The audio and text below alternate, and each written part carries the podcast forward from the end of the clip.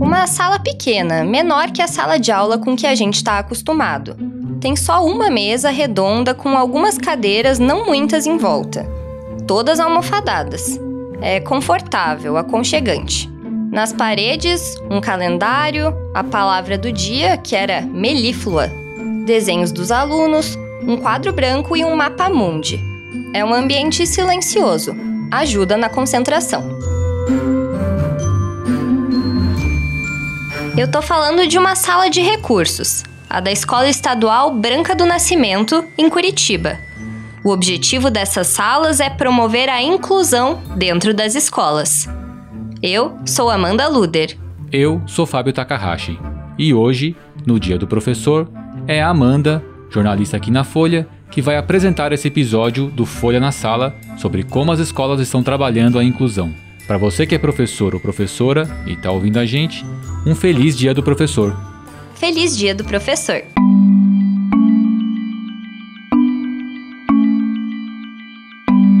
É claro que cada sala de recursos tem as suas particularidades, mas, no geral, é para ser um ambiente pensado para a inclusão de alunos com necessidades educacionais especiais. E isso se chama educação inclusiva, ou até mesmo educação especial inclusiva. Mas não se fala mais só educação especial. É o resultado de anos de mudanças pelas quais a educação vem passando. A gente pode dizer que desde lá da Declaração de Salamanca, né, é, que foi em 94. Essa é a Nádia Poleto, professora da Sala de Recursos da Escola Dona Branca, que é como os professores chamam carinhosamente o colégio. Até a lei brasileira de, de inclusão, agora em 2019, né, ela foi é, é, feita em 2015, tá? Quase 25 anos, praticamente bodas de prata, para se chegar a essa terminologia específica. É que se pressupõe que todos os alunos, independente das necessidades educacionais especiais, devam estar matriculados, frequentando e tendo condições de aprender dentro da rede regular de ensino. Essa lei a que a Nádia se referiu é a Lei Brasileira de Inclusão da Pessoa com Deficiência, instituída em 6 de julho de 2015. O capítulo 4 dessa lei é inteiramente dedicado ao direito à educação. Ele estabelece, por exemplo, que é obrigatório um sistema educacional inclusivo em todos os níveis e modalidades, e também um projeto pedagógico para um atendimento especializado. Ou seja, qualquer escola deveria estar preparada para receber um aluno com deficiência. 86% dos brasileiros avaliam que as escolas ficam melhores quando incluem alunos com deficiência. Esse é o resultado de uma pesquisa nacional do Datafolha encomendada pelo Instituto Alana, que luta pela defesa dos direitos e do bem viver da criança. Essa pesquisa foi feita em julho deste ano com mais de 2 mil pessoas em 130 municípios. Outro ponto considerado positivo foi que 76% dos entrevistados acham que a criança com deficiência aprende mais ao lado de crianças sem deficiência.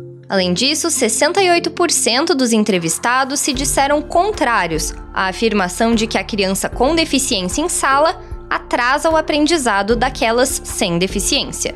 O Brasil tem 1 milhão e 200 mil estudantes com necessidades especiais cadastrados. Desses, 92% já estão inclusos nas classes comuns, ou seja, na educação inclusiva. Os dados são do último censo escolar, que foi feito no ano passado. São estudantes de 4 a 17 anos que podem ter alguma deficiência, transtornos globais do desenvolvimento ou alunos com altas habilidades ou superdotação.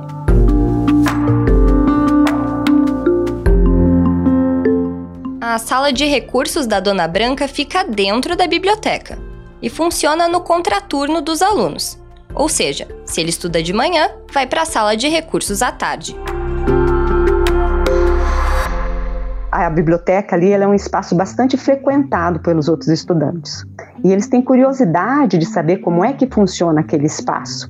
Então, eles sempre são muito bem recebidos, né? Entram ali, perguntam, e isso também é um jeito de você promover a inclusão, né? você ter uma ideia, aconteceu uma coisa bem interessante. Tenho dois alunos, um é autista e o outro tem déficit de atenção. São, assim, exímios desenhistas. Desenham muito, mas muito bem. Aí eu peguei e falei, ah, vou colocar aqui, fazer uma promoção deles, né? Levantar a autoestima, a gente trabalha bastante a autoestima. Coloquei, assim, uma frase, isso é talento. E coloquei dois desenhos deles ali, muito bem feitos, ficou bem bonito. Aí tá, vai um aluno do ensino médio, nossa, quem fez esses desenhos? Ah, foi o fulano que estudava na sala de recursos. Nossa, mas que lindo, eu também sei desenhar. Ó, para resumir a história, tornou-se um espaço interativo. Hoje, aquela parede virou uma parede de exposição, né? Já estamos com mais de 60 desenhos de todos os alunos. E os alunos que frequentam a sala de recursos têm os seus desenhos ali também. Os estudantes são atendidos pela Nádia individualmente, em duplas, trios ou grupos de até cinco pessoas. Lá, eles aprendem de uma forma diferente da sala de aula comum. Porque já é meio maçante para o estudante é, vir para o contraturno, para fazer exatamente as mesmas coisas que eles fazem na sala de aula. Né? Isso não, não faz muito sentido. E eles desistiriam, haveria uma evasão, com certeza. A professora utiliza, por exemplo, os jogos de tabuleiro.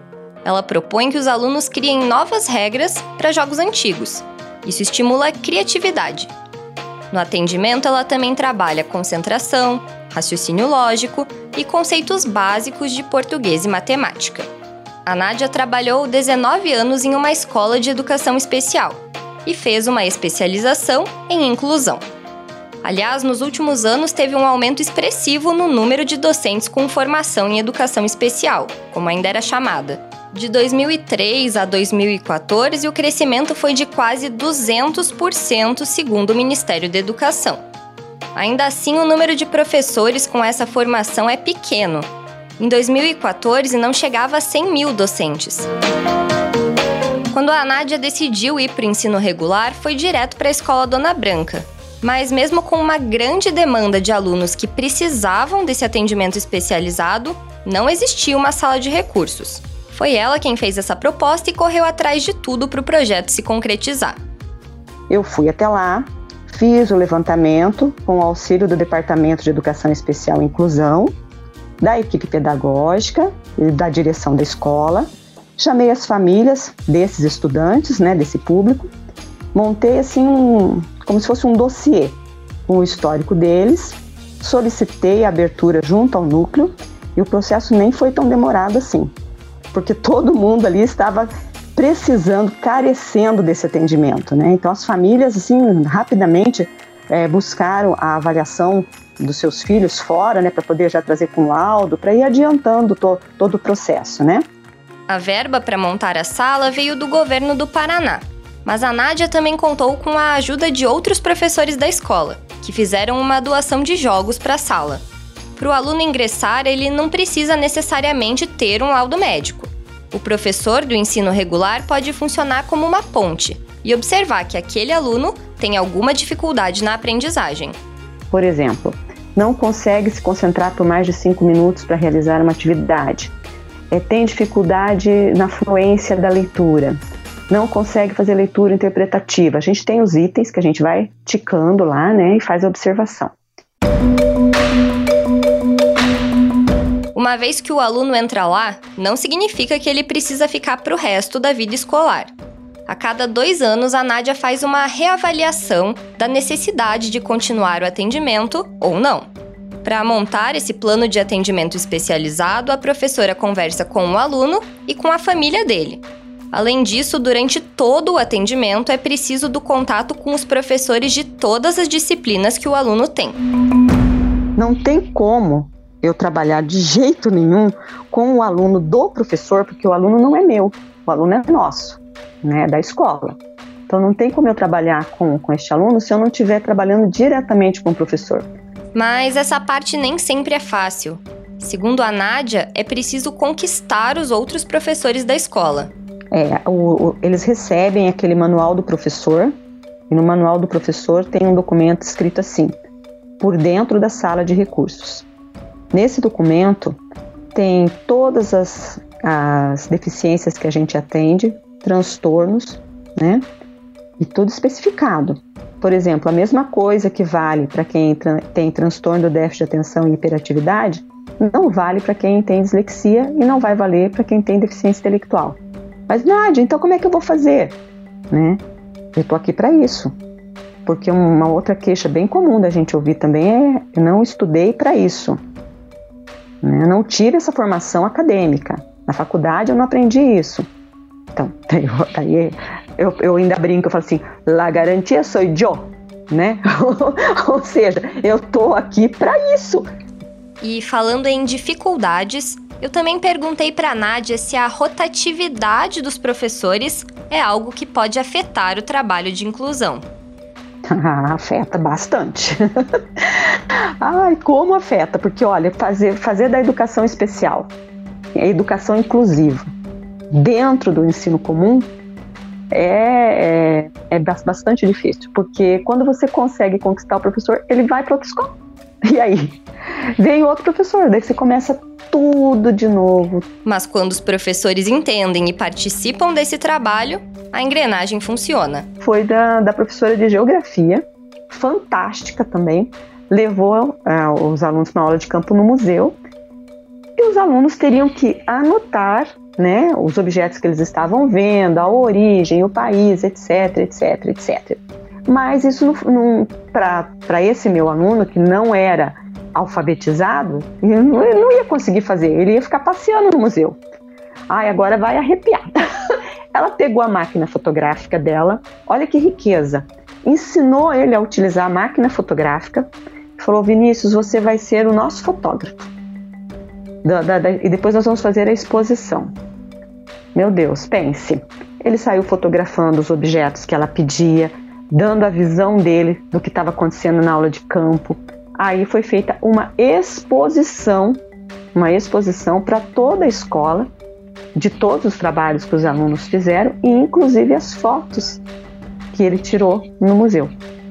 Né? Ela avaliou por isso. Olha, a perspectiva da avaliação foi, foi totalmente diferente dos outros. Os outros ela, ela avaliou o diário de bordo, os textos, e o dele ela avaliou a visão dele de todos os objetos que ele estava vendo ali. Nossa, e a gente tem, sabe, tem muita gente, tem muito profissional que, que, que reluta, mas a gente também tem aqueles que abraçam.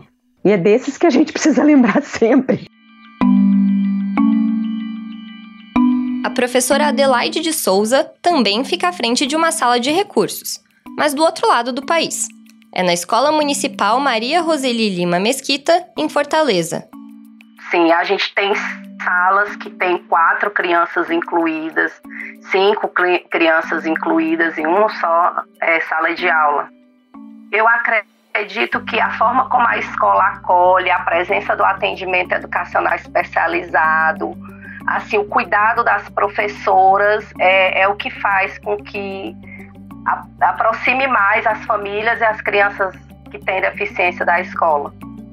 A Adelaide é formada em pedagogia, tem mestrado em educação brasileira e especialização em alfabetização de crianças em atendimento educacional especializado. Ela me contou algumas dificuldades parecidas com aquelas da Nádia. Eu acredito que os professores eles têm que ter uma formação é, é, para compreender esse processo de inclusão, não que essa formação ela precisa ser uma formação específica, como a formação do professor do atendimento educacional especializado, já que até é, são nós exercemos papéis diferentes na escola, né? O que o professor precisa é, fazer com o aluno que tem deficiência em sala de aula não é aquilo que eu preciso fazer na sala de recurso. Então, ele precisa sim entender um processo de ensino no contexto de, de, dessa heterogeneidade, dessas diferenças, mas não se apropriar exatamente de questões específicas que, que só diz respeito ao trabalho do atendimento educacional especializado. Na escola em que a Adelaide trabalha, a sala de recursos já tem mais de 10 anos de funcionamento. Além dela, existem duas cuidadoras, que são profissionais que ajudam a criança com necessidades como comer e ir ao banheiro. Essas cuidadoras não precisam ter formação pedagógica, e nem é essa a ideia do cargo. Uma outra problemática que eu ainda vejo é quando existe a presença do profissional de apoio escolar, né?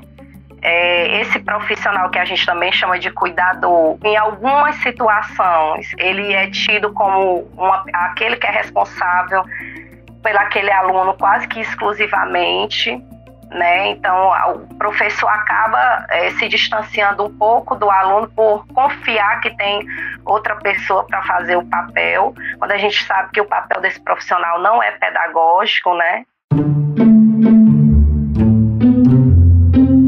Quando a Adelaide migrou para a educação inclusiva em 2006, o cenário era bem diferente.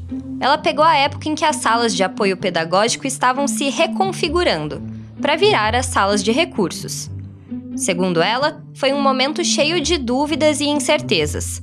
As formações complementares realizadas pelo MEC e pela Prefeitura de Fortaleza foram essenciais para clarear esse novo caminho. Hoje, lá na sala de recursos, a professora atende 54 dos mais de 700 alunos da escola. É um número expressivo. A escola virou referência na região e os pais com crianças que precisam de atendimento especial procuram por uma vaga lá. É, hoje eu acredito que, que, precisaria de mais de um profissional pelo grande número de alunos e pelo atendimento das escolas de abrangência. Então, como o atendimento é um trabalho muito específico, que exige também que a gente faça todo um percurso para a construção do estudo de caso, plano de atendimento, eu acredito que a presença de um outro profissional facilitaria o trabalho e daria mais qualidade é, a gente ainda permanece com o que foi determinado naquele primeiro momento que eu te falei, é, de 2008, que é um profissional por escola.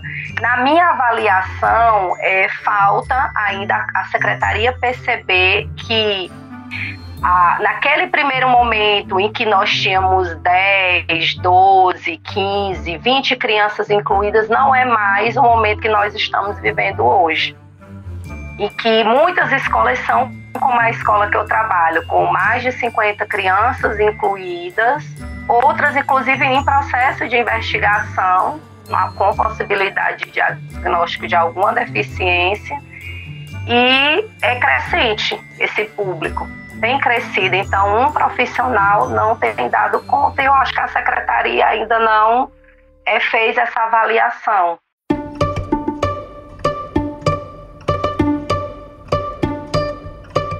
Mas de lá para cá também teve mudança para melhor. Muitas pessoas com deficiência começavam a frequentar a escola só lá pelos 13, 14 anos de idade. Hoje, as professoras me contaram que esses alunos chegam cada vez mais cedo. E isso permite, claro, que eles avancem bem mais em sala de aula. Lembra da professora Nádia de Curitiba, lá do começo do episódio? Ela me contou uma história muito legal sobre a alfabetização de um aluno por meio da sala de recursos. É, o Vinícius, quando chegou pra gente, ele tinha 14 anos, não era alfabetizado, precisava utilizar uma colinha para conseguir escrever o nome, porque ele conseguia escrever em letra caixa alta, é, não, não escrevia em letra cursiva, tinha bastante dificuldade. Aí eles foram para fazer a identidade dele e ele e o, e o, cara lá falou assim: Não, não precisa assinar. Ele falou: Eu sei assinar. A Nádia ensinou. Aí ele assinou o nome dele completinho, completinho. A mãe tirou uma foto da identidade dele e mandou para mim, né? Porque para ele foi uma conquista assim maravilhosa. Além de professora, a Nádia tem uma veia artística. Ela faz teatro, escreve roteiros de peças e também poemas. E muitas vezes esses textos são sobre educação, um tema que ela sente na pele diariamente. E um dos poemas dela fala sobre a inclusão. Esse é, na verdade, é um pretenso poema, né? Porque foi uma metáfora. Ela teve a inspiração na frase de um estudante que eu estava atendendo, ele tem transtorno do espectro autista, e no meio da nossa conversa, eu falando, onde você está sentado? Ele falou, estou sentado na primeira carteira na parede. Daí eu falei, você gosta de sentar lá? Ele parou assim, não interagiu, pensou um pouquinho disse assim para mim: Eu não quero só ficar. Eu falei, hã? É, eu não quero só ficar lá na sala. Eu quero fazer parte.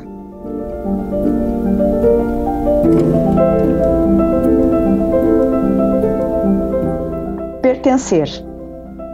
Limite de rio é margem. Pertenço à margem, desejo o rio. Nele sou só sombra. Contemplo a água leve que contorna a pedra, desenha seu curso. Há riscos. Me arrisco, me atiro, suspiro. A água leve me contorna. Sigo o curso. Pertenço ao rio. Agora contemplo a margem. Não há limites. Sorrio. Pertenço. Sou margem. Sou rio.